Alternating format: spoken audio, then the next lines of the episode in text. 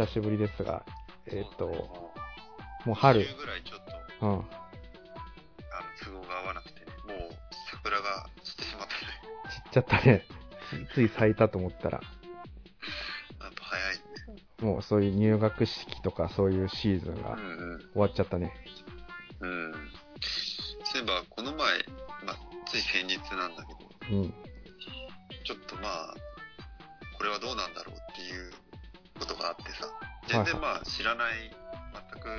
は関係ない人なんだけど、はいはい。まあ、うちのすぐ近くに実はその小学校があって、うん。で、そこに入園した子たちの、まあ、話なんだけど、はいはい。やっぱほら、入園式ってさ、特別な日だからさ、結構その、学校の、なんかこう、正門とかで、あの、記念撮影したりとかするじゃん。うん。まあ、それはまあ普通だなと思ったんだけど、まあたまたまその、ね、あの、自分の子供と、その学校の、まあ、校門を通りかかった時に、その入学式の、その、記念撮影をしてたんだよ。はいはい。ある家族が。うん。そしたらさ、あの、その、せ正門ってさ、大体さ、その、も門の両側って、なんかこう、えっと、い石のブロックみたいになってんじゃん。はいはい。そこで撮影してたさ、ちょっと、まあ、見見た目がね、うん。まあ、ちょっと派手だなと思ったんだけど、うんあの、奥さんが、その、まあ、すごい結構、髪の色が明るい感じの奥さんで、化粧も濃くて、はいはい。で、旦那さんもなんかその、まあ、髪もやっぱり染めてる感じの人はいはい。で、あーなんか結構、まあ、今時、まあ、そういう、まあ、親もいるんだな、ぐらいしか思わなかったんだけど、はいはい。まあ、まあ、それはいいんだけどさ、なんかその、子供をさ、その、石垣の上に立たせてたんだよ。はいはい。でさ、わかると思うけどさ、うん。学校のその、正門のさ、石垣って、まあ、それなりに高いじゃん。そうだね。まあ、大抵はさ、自分の身長より、まあ、上ぐらいにあるよね。うん。そこにさ、その小学校1年生の子供を立ててさ、あの、記念撮影してたわけよ。ちょっとなんかすごい批判されそうなことだね。で、それを、うん。その自分のまあ、娘なんだけど、娘が見て、うん。まあふ普段はさ、そういうのを見るとさ、なんかこう、自分もやりたいみたいなことを言い出すんだけど、うん。なんかちょっと引いてたんだよ。へえ。なんか何も言わずにそれを遠くからこう眺めててさ、うん。だからそれを見た時にさ、うん。なんかちょっと切ない気持ちになったね。え？あこんな、まあほら、自分の娘ってまだ3歳なんだけあど、3歳の子を引かせるような、まあ、行動をとってる大人たちを見てね、あ。ああ。なんか切ないなと思ってさ。でもその、乗ってる子は楽しんでたの？うーん、楽しんで、どうなんだろうね。ああ、なんかもう、マリオネットのように。またされてるって感じには見えたけど、ああ、まあ確か怖いもんね。うん、それはだって危ないしさ、うん。いや、何よりも、まあ、その、なんか、先生注意しないのかなって思って。ああ、確かに。なんか、それ、ねまあ、たまたまいなかったのかもしれないけど、先生だったら注意すしそうだね。うん、まあ、そもそもね、うんそういう場所だと思うし、うん。うん、なんか、まあ、最近そういう出来事があって、あ、でどんも、なもんなんだろリュウク。の子供はなんかその、なんだろう。すごい、社会性があるね。あ、そう、うち、そう、実はさ、ああそのうちの子って、まあもう、1歳にならない前から、その、保育園に預けてて、ああ、まあ、それこそだからさ、あの、ベビーカーっていうか、なんていうの、そういう、うん。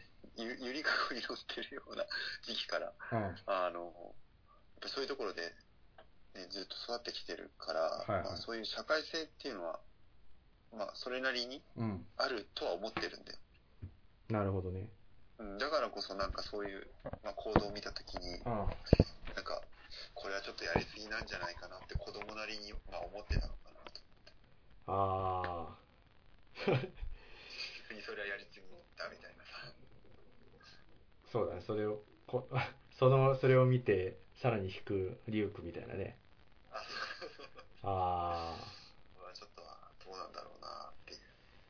あ、なるほどね。うん、まあそういうちょっと大した話じゃないんだけど、まあその桜の話が出てきたからふと思い出して。ああ。いや、俺も別に、それとはまた違うんだけどさ、うん。まあなんか子供のその入学式みたいな、小学校の入学式みたいなの行った時にさ、うんまあ、特にそういう、ね、なんかあの、あ、面白い光景はあったわけじゃないんだけど、うん。やっぱりなんか一人ぐらいすごいさ、あの、なんだろうね、もう髪の毛がさ、うん。子供の髪の毛がもう腰ぐらいまであって、長いね。で、なんかね、ツインテールみたいにしてたのかな。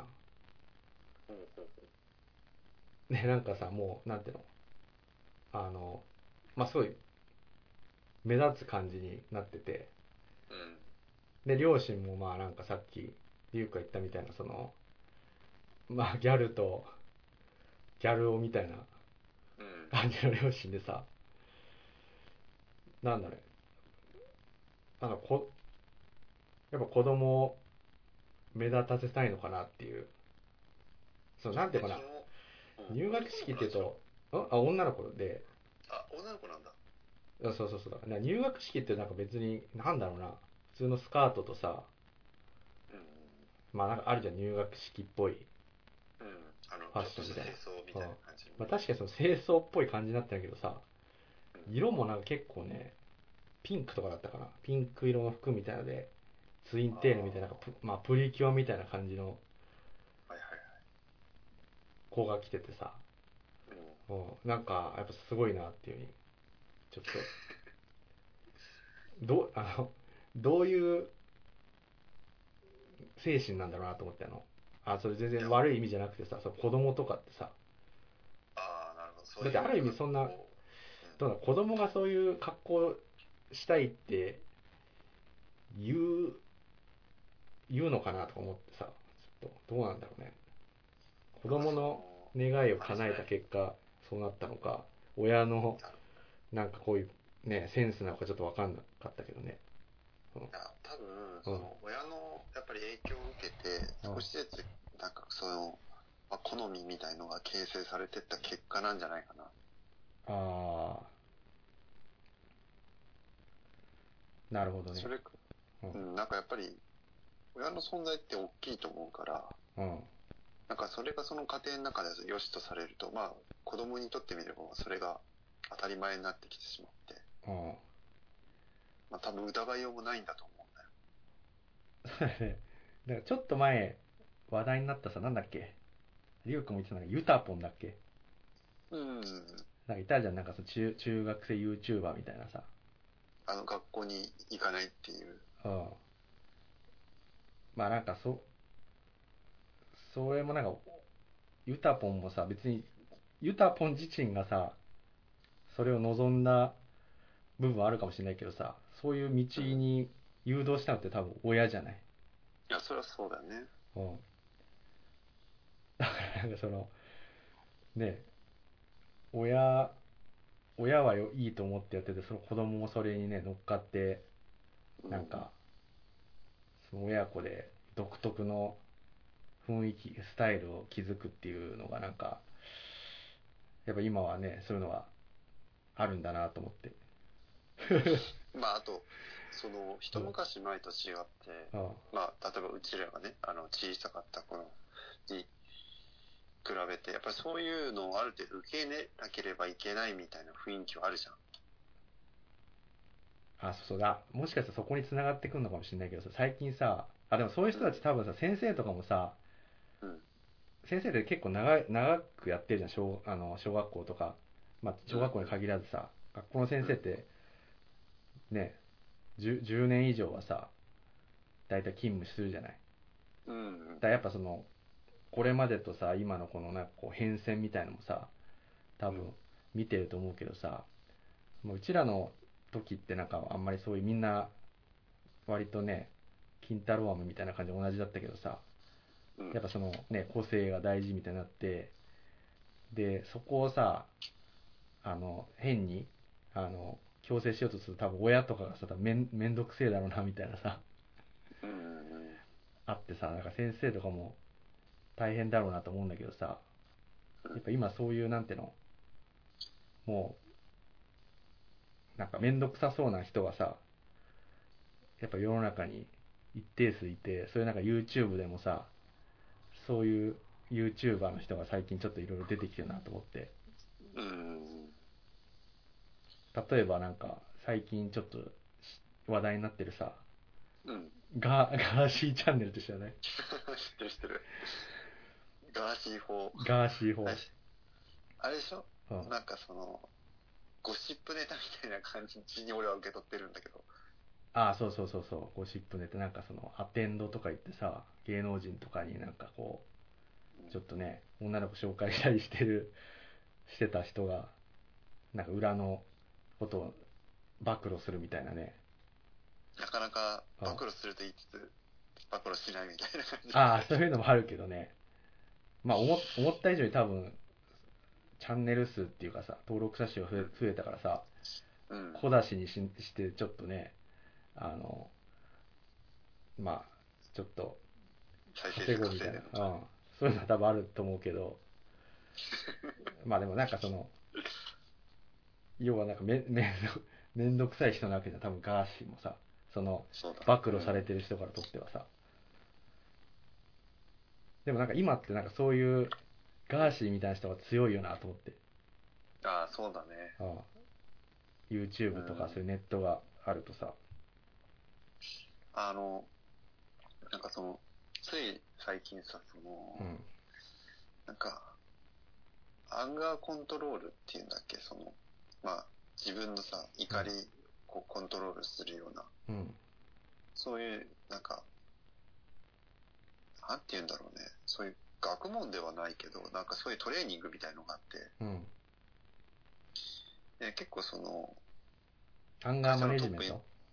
そうアンガーマネジメント。まあなんかあの会社とかでもさあのなんか結構やるところもあるらしくて人間関係をこう潤滑に行うためにまあその怒らないようにするためにどういうふうにあの人と関わっていけばいいのかみたいなうん。そういうのがあるんだけどなんかねそのアンガーマネジメント、まあ、アンガーコントロールの中でうんすごく印象的だったのが、基本的にその誰でも、えっとまあ、怒ることってあると思うんだけどうん。そのほとんど怒る時のそのメカニズムっていうのはうん。その相手に対する期待を裏切られた時なんだってだ自分はこういうこれ、まあ、口には出さないし意識してないかもしれないけどあ。うん。自分はこれだけ期待してたのにその期待に応えてもらえなかったっていうところでそれに対する反発心から怒りっていうのが生まれるんだって怒り大抵ははいはいはいまあ子供で言うと分かりやすいよねだからうん例えばほら親に、ね、自分が欲しいと思ってたおもちゃを買ってもらおうと思ってたのに、うん。うん、買ってほしいって言ったら親にダメだって言われたとうん。でそしたらその時子供は怒るわけでしょ？うん。でそれはまあ期待に応えてもらえなかったわけはいで。でそういう、まあ、子供みたいなとってもその、まあ、本能的な、うん。ね、あのじ時期にも現れる怒りっていうのはうん。あのとってもねそのエネルギーを使うんだってうん。怒り怒る時ってやっぱりそのほら喜怒哀楽ってあるけどうん。この中でも一番やっぱりねエネルギー使うんだってとっても疲れるんだって、うん。でストレスもたまるしうん。でそれによってその例えばほらあの喜びとかさうん。そういうものだったらさその逆じゃんうん。ストレスにもかいストレスの解消にもなるしいい方向に進むんだけど、うん。その怒りって大抵悪い方向にしか進まないんだってうん。うんだからそのそもそもじゃあそういう怒らないようにするためにはどうすればいいかっていうとうん。あの無駄な時間を使わないっていうことが一番なんだって無駄な時間。そうさっき言った通り怒りってその喜怒哀楽の中で一番やっぱりエネルギー使うわけようん。で前もちょっとほら少し話ここでもしたけどうん。人間ってさ有限じゃん時間生きてる時間って、うん。だから時間ってつまりイコール、まあ、命みたいなもんなわけだよまあね。で、その貴重な時間を使ってまで、うん。その、怒ってること自体が、まあ、すごく無駄？じゃあ、あの、インターネットとかで切れてる人たちは何なんだろうね？うん、だから、ただの無駄なんだよ。で、で、それでね、あ、そうだなって思い返して思ったんだけど、やっぱり賢い人間って、うん。あの、いちいち相手にしないんだよ。あインターネットってさ、いろんなことがさ、いろんな人が、えーいろいろんなことをさ、まあ、書き込んだりとかさ、意見を言ったりすることが可能じゃん。あ。うん。だけどさ、それ一つ一つにさ、本当関わってたらさ、もうやっぱり時間が足りないわけよ。はいはい。で、それで怒ってたらさ、本当にもう時間も無駄だし。うん。だから、あの、一番賢いその選択っていうのはもう関わらない。ああ。さ さっき言ったその、めんどくさい人とかが現れたら、もう一番いいのは関わらないことなんだって。なんかすごい、あの、まあ、ちょっとそれとは違うかもしれないけどさ、うん。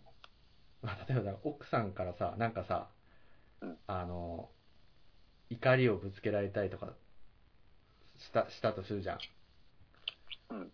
そういう時ってなんかさ、そこで、デモとかさ、言い訳とか反論するとさ、さらに怒る、怒るよね、なんかね。まあ、そうだね。だからそれと同じでさ、そういう めんどくさい人に対してさ、まともにその正面から反論とかさ、うん。するとさ、もうさらに火に油を注いじゃうっていうかさ、うん。だからなんかその、もう受け流して、怒りをもうなんかそら、そら、そらせるっていうのが多分一番賢いんだろうね。あ、そうなんだよ。結局さ、その、うん。例えば、あい、まあ、自分がさ、怒らなくても、相手から怒ってくることも、まあ、あるじゃん。うん。で、それに対して自分が怒り返すと、うんまあ、当たり前の話なんだけど、結局さ、打ち勝たなきゃいけないじゃん。そうだね。さらにその力を、エネルギーを使う。そうそうそう。そう、相手のエネルギーよりもさらに上回ったエネルギーを消費しなきゃいけなくなるから、うん。とってもやっぱり非効率なんだよね。だけどまあその、まあこれね、そうは言ったって人間だものじゃないけどさ、まあね。そりゃね、カッと来たりすることだってまあ誰でもあるんだけど、ただ、心のどっか、ね、片隅にそれを常にまあ意識しておけば、うん。本当になんかね、あの、なんだろう。なんちょっとしたことで取り返しのつかない、あの、ことにならなくて済むんじゃないかなと思ってあて。あななんかで聞いたけどさ、あの大体そういう怒った時って、あの6秒我慢すれば、なんとか、あ、怒りが。ううん、もう気持ちがなんか別のところにあのし、ね、切り替えれるらしいね。だから、うそんだからあれじゃない？その、例えばやり方の一つとして、うん。そのものすごい自分が怒ってるなって思った瞬間に、うん。その、またさ、相手のために、こいつのために、そんなね、無駄なことをね、やること自体が自分の人生にとって無駄だっていうセリフをさ、うん。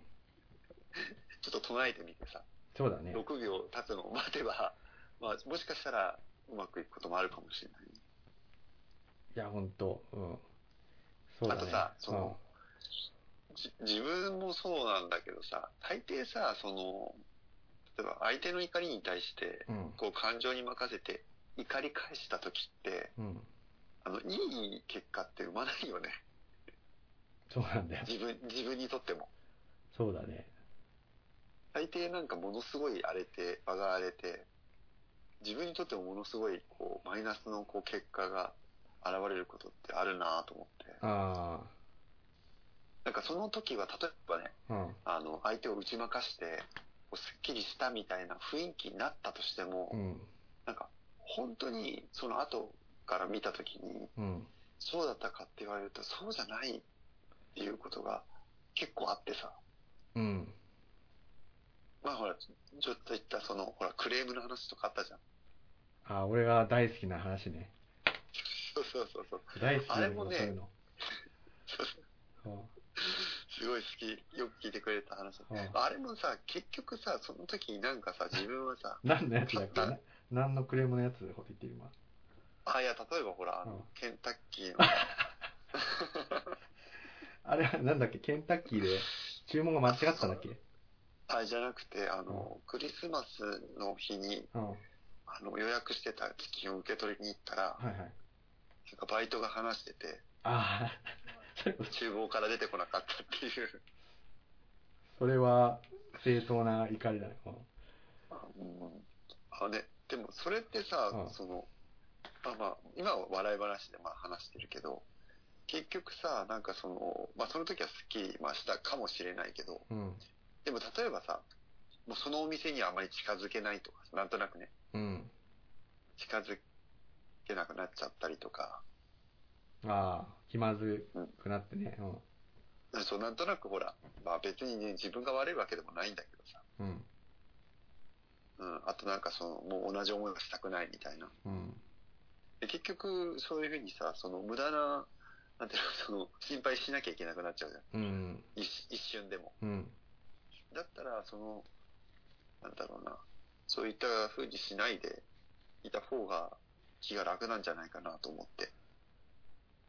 あの、すごい、わかるんだけど、なんかさ、これも俺の、なんだろうね、感覚的なところなのか、あの、世の中の流れなのかさ、なんか最近すごいさ、そういう、なんていうの、あの、な、なん、なんていうのかな、よ、世直し系じゃないけどさ、そういうさ、うん。悪をさ、めちゃめちゃに痛みつけてさ、スカッとするみたいなさ、作品多くないかなってちょっと。思っててさ、あ俺最近見見てすごいさ、面白かったのがさ、あの、まあ、リュウ君にも紹介したけどさ、ミスターノーバディっていうさ、あ、見た見た。あ、見た？普通の冴えないおっさんなんだけど、うん。まあこれもね、家に泥棒が入られちゃってさ、それに対してさ、あの、まあ本当はめちゃめちゃ強いんだけど、うん。まあちょっと家族の手前、あの、見逃しちゃったら、あのね、息子がすごいさ、泥棒に殴られたのに手手が出せなくて、親父がすごいなか情けないと思ったりとかさ、あの、奥さんもさ、ちょっとまあ無事で済んだのは良かったけど、なんかちょっと頼りないって思っちゃって、うんうん。なんかね、あの、夜寝る時もちょっとさ、ベッドの間になんか尻を作ったりとかさ、すごいちょっと男として見れないみたいな感じになっちゃってさ、うん。あのさ、うわーみたいになって、で、ある日切れてさ、うん。あの、不良5人ぐらいをさ、ボコボコにするじゃない。あ、そう。まあ、そっからね、すごい実はとんでもない、あの、経歴の人だったっていうのが分かって、うん。ね、あの、本当組織を壊滅しちゃうぐらいまで行くんだけどさ、あれもさ、根っこにはさ、日々そのストレスが溜まってる人のさ、あの、なんていうの、ガスを抜くみたいな、そういううん見てる人のさ、ストレスを解消する作品だと思うんだよね。そうだね。うんだからそういう系のやつなんか最近増えてきたなと思ってさ。あ、多いね。特に映画なんかは、やっぱりそういうのが流行流行ってるというか、うん。あの、ほら、い前ちょっと話したけど、ジョーカーとかもそうだったし、あ、ジョーカーもそうだね。うん。うん。あと、つい先日、あの、なんか、ザ・バットマンっていう映画あが。今公開されてて。始まったね。で、まあ、結構昔からそのバットマンって好きでさ、うん。あ、見たの？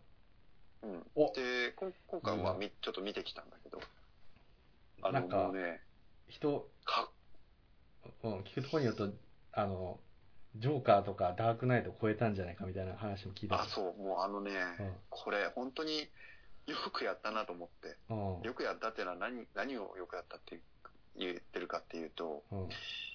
すごいお金かけて作ったんだけど、ああいうなんか対策ものに関して、うん。よくこういう仕上げにしたなと思って。あの、大抵さ、やっぱりほら、興行収入とか意識するじゃん。はいはいはいはい。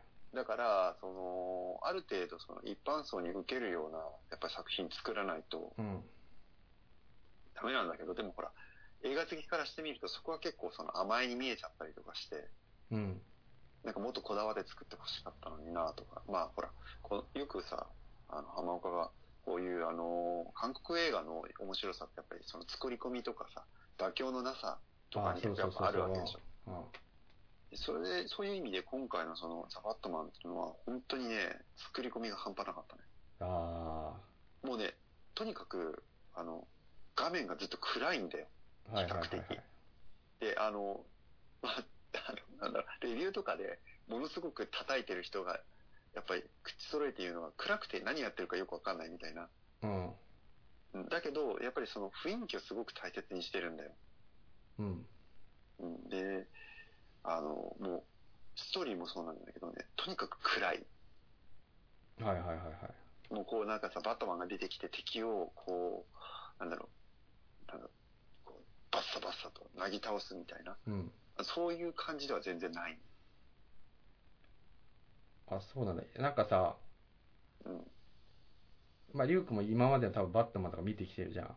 うん。で、多分ジョーカーでさ、うん。一旦なんていうの、その、なんていうのかな。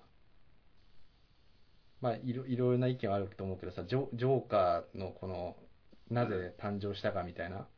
うん。でさ、結構その、もうなんていうの？結構いろんな人が、あの、ジョーカーに共感する人もいれば、うん。なんかそういう人がこん実際に出てきそうだっていうのでさ、すごい暗い気持ちになった人もいてさ、うん。なんかある意味その、すごい影響力のある映画だと思うんだけど、うん。そこ、それを作ってさらにこっからバットマンを作るっていうのはさ、何を狙ったのかなと思ってさ、ああ、なんかそうなんだろうね、そのなんか、う完成されてるじゃん、もうジョーカーでなんかある意味、バットマンシリーズって。ななんかね、そうんの、やっぱり、まあその、今さ、例えばその、ウクライナのほら問題、戦争のね、ロシアの侵攻の話とかあるけど、なんかこう、やっぱり前々から言ってるけど、今その、例えば、歴史上で言うと、え一番こう荒れやすい時期に入ってきてるんだよね。うん。で前も言ったと思うけど、その、まあ、お金の歴史で、うん。大抵世界のその、まあ今中心はドルなんだけど、うん。こう、お金の歴史で言うと、そのドルのえ中心となる時期っていうのはもう終わりかけてるんだよ。つまりアメリカ中心の世の中っていうのがもう終わりかけてて、はいはい。うん、世界のこのパワーバランスが変わる時期に入ってきてるんだよ。ああ、中国とか？で、そうそうそうそうそうそう。で、そういった時ってやっぱフラストレーションがものすごく溜まるんだよね。うん。例えばほらコロナなんかでさ、その、なんかみんな我慢したりさ、うんしなきゃいけないわけじゃん。うん。そうするとそれを、それによってやっぱほら、犯罪が起きたりとかもするよね。うん。うん。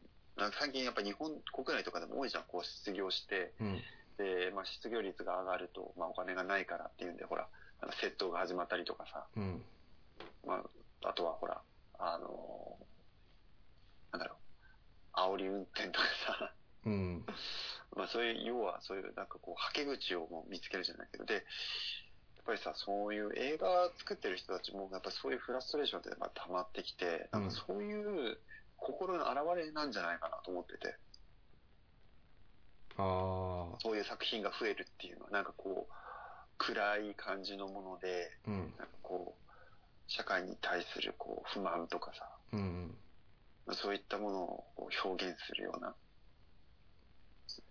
そういう作品がやっぱり求められてるし、作る側もそういう作品を作りたいって思うようになってるからこそ、まあ、ジョーカーだけにとどまらず、そうだね。またあ、あれもあんだよね。そのさ、今のさ、その世の中というかさ、うん、政治とかそういうさ、本来だったらさ、社会を良くする、ね、仕組みみたいのがさ、全然機能しなくてさ、うん、まあその資本主義っていうのもあるけど、それがどんどん加速してってさ、格差がどんどん生まれてってさ、うん。あの、それがどんどん、あの、縮まる気配がないっていうところで、そういう中でその、ね、なんかあの、悪いことしてさ、あの、財を成してる人とかに対するさ、そういう恨みつらいみたいな、その政治とかさ、そういう警察権力が、なんか裁けないっていうかさ、なんかあったじゃん、あの、例えばあの、池袋のさ、車暴走してさ、うん、あの、あんまり、ね、あの、罪に問われなくて、なんか、みたいなさ、そう上級国民みたいなさ、そうだね。あったでしょ。だそういううん、司法で裁けない人を、その裏のさ、そういうバットマンみたいなさ、自警団的な人がもう世直しするみたいな。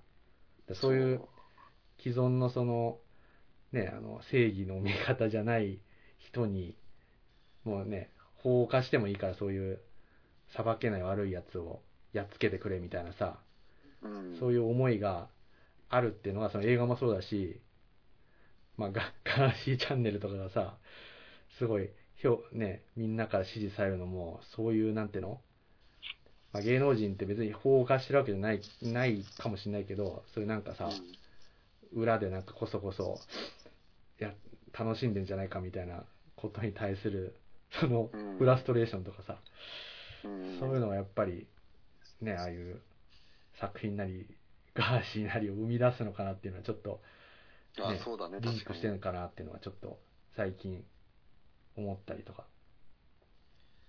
今回のその映画やっぱりすごい面白いのがうん。その結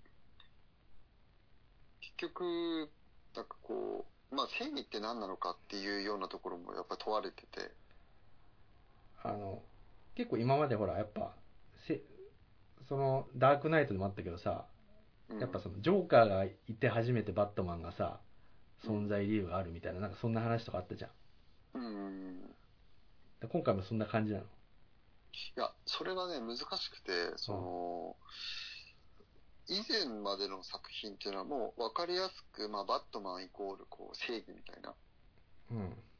うん、でどう見てもまあジョーカーが悪みたいな感じだったと思うんだけどうん。なんか今回って結構そのそこら辺の線引きがかなり曖昧でさ。うん。まあでもあのジョーカーあれじゃない？元はねいい人だったのがさあ、うん、社社会がもう誰も助けてくれなくてもしょうがなくジョーカーになっちゃうみたいなそんな感じだったけどさ。最初から悪ってわけじゃなくて。あそうだね。ダークナイトとか最初から悪みたいな感じだったけど、うん、うん。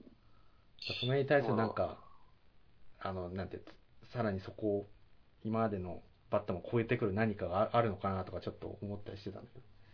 あのまあ個人的な、まあ、感想としては、まあ、過去一だねやっぱああそうなんすごいねまち間違いなくそのやっぱつ何度も言うけどその作り込みがすごくてそのなんでみんなさ、バットマンで、バットマンでそこまでやってるくるんだろうね。すごいね。あのね、まあ、どこがその、やっぱり見ててね、面白かったかってうん。いうと、あの、バットマンがとにかく怖いんだよ。あのー普通さ、まあ、その主人公が正義の味方だったらさ、正義の味方が怖いっていうのはないわけじゃん。例えばスーパーマンとかもそうだし、うん。スパイダーマンとかもそうだけど、その主人公自体が怖いとは、まあ見てる人は思わないんだけど、うん。今回その、まあ設定がバットマンになって2年目ぐらいだったんだよ。うん。まだ成り立てなんで、だからまだそのバットマンとしてまだ確立してない初期の頃のバットマンっていう設定だったんだけど、はいはい。で、その主人公っていうのが、まあ、ちまあ、小さい頃父親が、あの、殺され、しまあ、は、まあ、知らないね、あの、強盗に殺されて、で、その、ゴッサムシティっていう街に住んでるんだけど、うんそのゴッサムシティをより良くするために、あの、自警団的に、うん。その、日々悪い人間を懲らしめてっていうような、まあ、感じなんだけど、うん。簡単に言うと。ただ、その、やってることがやっぱりさ、その、まあ、法を犯してるわけだよ。うん。あの、まあ、警察がやってくんないんだから自分が、まあ、やると。うん。でも、ほら、それは、まあ、暴力に過ぎないわけで、うん。あの、バットマンだから暴力振るっていいっていうわけでもないしさ、あまあ、あ。勝手にやってることだから。で、その映画の撮り方なんだけど、まあ、うんそう、要はね、犯罪者にとって、もうなんかその、バットマンって恐恐怖なんだよ。脅威なんだよ。はいはいはいはい。だから、例えば銀行強盗とかが、銀行強盗しつつも、うん。常に怖がってるわけよ。いつバットマンが来て自分たちが襲われるかわからないみたいあれ、バットマンってね、殺すんだ、殺しちゃうんだっけ？その、な。あ、バットマンは一応殺さない。あ、殺さないんだ。殺さないけど、でも、まあその、ボコボコに、あのさ、その、今回面白いところが、うん。あの、あんまりバットマン強くないんだよ。ああ。まあ普通の人間だもんね、だってバットマンもね。そうそうそう、普通の人間だし、その、結構今までの作品だと、なんかその、バットマングッズみたいの使ってさ、うん。なんかうまくこう敵を倒すみたいな感じだけど、こん今回さ、結構、バットマンがその、筋肉で戦うんだよ。はいはいはいはい。もうとにかく相手をもう殴って殴って、うん。ほんと殴り倒す、みたいな感じなの、戦い方が。あ 別にもう、なんていうの、て技術とかよりも、パワーでなんとそうそうそう。そう、パワーで解決みたいなな。だから、あの、もちろんその、防弾チョッキみたいの着てるんだけどさ、はいはい。だからそう、殴ってる間に他の敵から、後ろから撃たれたりとかさ、うん。結構普通にしてんのね。うん。で、もうボロ、結構ボロボロでさ、うん。毎回、毎回、その戦うごとに。うん。あ全然その、バットマン自体が強くないんだけど、うん。だなんかそのシーンとかもすごく象徴的で、やっぱり、その、今までこんなバ怖いバットマンっていなかったなと思って見てて。あ、怖いんだ、その正義のためにやってるとはいえ。やってる、そうやってるはずなのに、そで、見てる、その、しあの、視聴してる視聴者は、錯覚しちゃうんだよね。どっちが本当に正義なのか悪なんだろう、これは、みたいな。うん。あれ、バットマンって正義の味方のはずだよね。なんで見てるとこんなに怖いんだろう、みたいな。うん。らそこら辺の作り方がすごくうまくて。うん。だからさっき言った通り、その作品自体のそのテーマの一つである、やっぱりその正義とは何かみたいな、うん。その見せ方がやっぱりうまいなと思って、そういうところが。うん。かなり、ね。で、ほとんどね、その、アクションシーンとかもあんまなくて、ああ、そうなんだ。結構ね、その、謎解き、まあ、サスペンス的な要素もかなり強かったかな。うーん。その人間模様とか、まあその敵が、俺もちょっとよくわかんないんだけど、なんかその、なんだろうな。敵は何だ敵はね、そのなんか謎々を出すようなやつで、リドラーとかだったっけな？ちょっと名前覚えてたら申し訳ないんだけど。謎謎を出すやつ。そう、あの、まあ連続、簡単に言うと連続殺人犯で。で、なんかそのゴッサムシティの権力者とか、うん。そういう、要は上級国民を、まあ、無差別に殺して、うん。で、なんかこう警察を挑発するみたいな。おで、それの、その調査にそのバットマンも加わってって、その、まあ、敵を、まあ、追い詰めていくっていう風な話なんだけど、はいはいはいは結構その、話も、なんだろうな、あの、とってもその、この世の中にあるような、い。うん。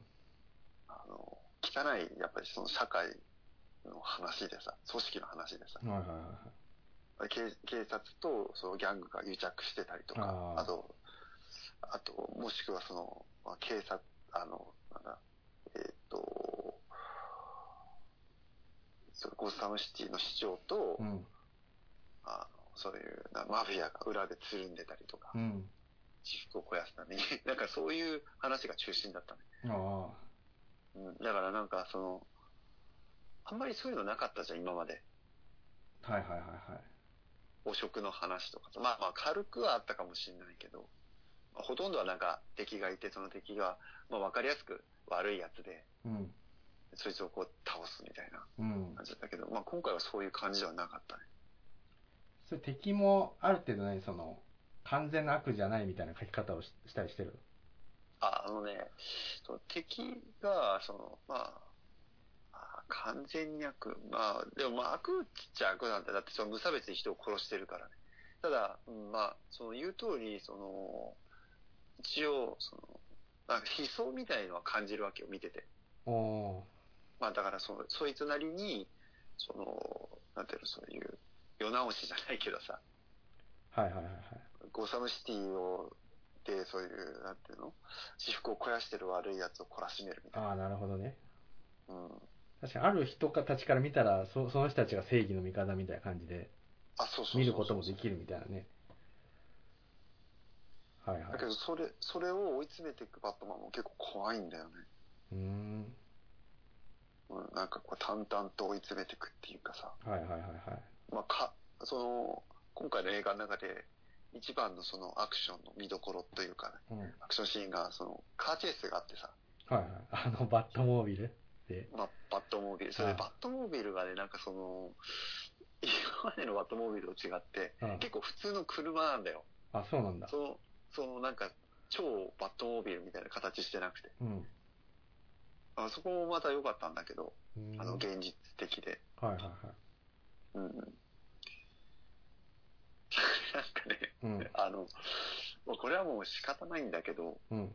その、すごいさ、その、やっぱあの、バットマンの格好うん。が、やっぱりその、しょうがないんだけど、あの格好は結構やっぱりさ、その、現実にこう、ひ引き戻されてしまうというか、ああ。だからすごいさ、その、シリアスな場面とかでさ、うん。なんか警察がこの殺人現場で、こう、いろいろ検証したりとかして、うん。こうや、調査してる中にさ、うんバットマンが来てさ、話するとさ、結構さ、それ見てるとさ、滑稽でちょっと笑えんだよ。いや、わかる。真面目に話してんだけど、でもなんか、いや、いやうんなんかコスプレ男やん、みたいなさ。そこはちょっと、なんかもったいないなと思って。あ。しょうがない、そこはね、バットマンをテーマにしてる以上ね。あ、そうそうそうそう。あだそういう意味では、ジョーカーの方がリアリティはあったなと思って。あ。ああ。ジョーカーもあれだよね、あれ、ゴッサムシティだよね、あれね。あ、そうそうそうそうそそこは同じゴッサムシティ繋がってるんだよね、まあ。うう。ん。うん。なるほど。まあ、ただ全体的にね、やっぱ本当すごい長い作品で、時間、上演時間が。あの、2時間半ぐらいあったのかな、確か。すごいね。うん。でももう飽きることなくずっとうん。見れたし、うん。うん。まあ、その、け結構ね、あの、映画好きの人には受けはいいと思う。あだから、なんかこう、軽い気持ちでアクション見たいと思っていくと、ちょっとあれかな、あんまり評価高くないかもしれないね。その、ど、ドンパチやんないし。ー映画好きの人が満足するみたいな。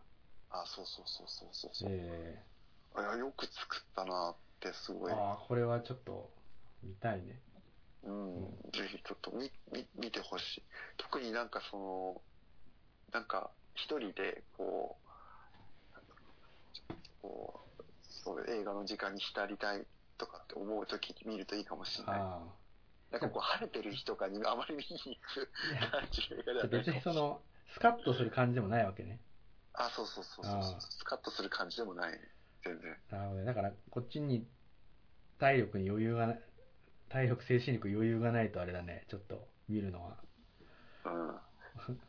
またあの、ね、世直し的なやつってそういうなんかさ、もう、何も考えずに見れるっていうかさ。スカッとしたいためだけに見るみたいなね。そうだね。うんだそそういうふうな感じでいくとちょっと、まあ、あまりお勧めできない。あ、ちょっとなんか、すごい、この話が中心になっちゃっあ、いいよいいよ。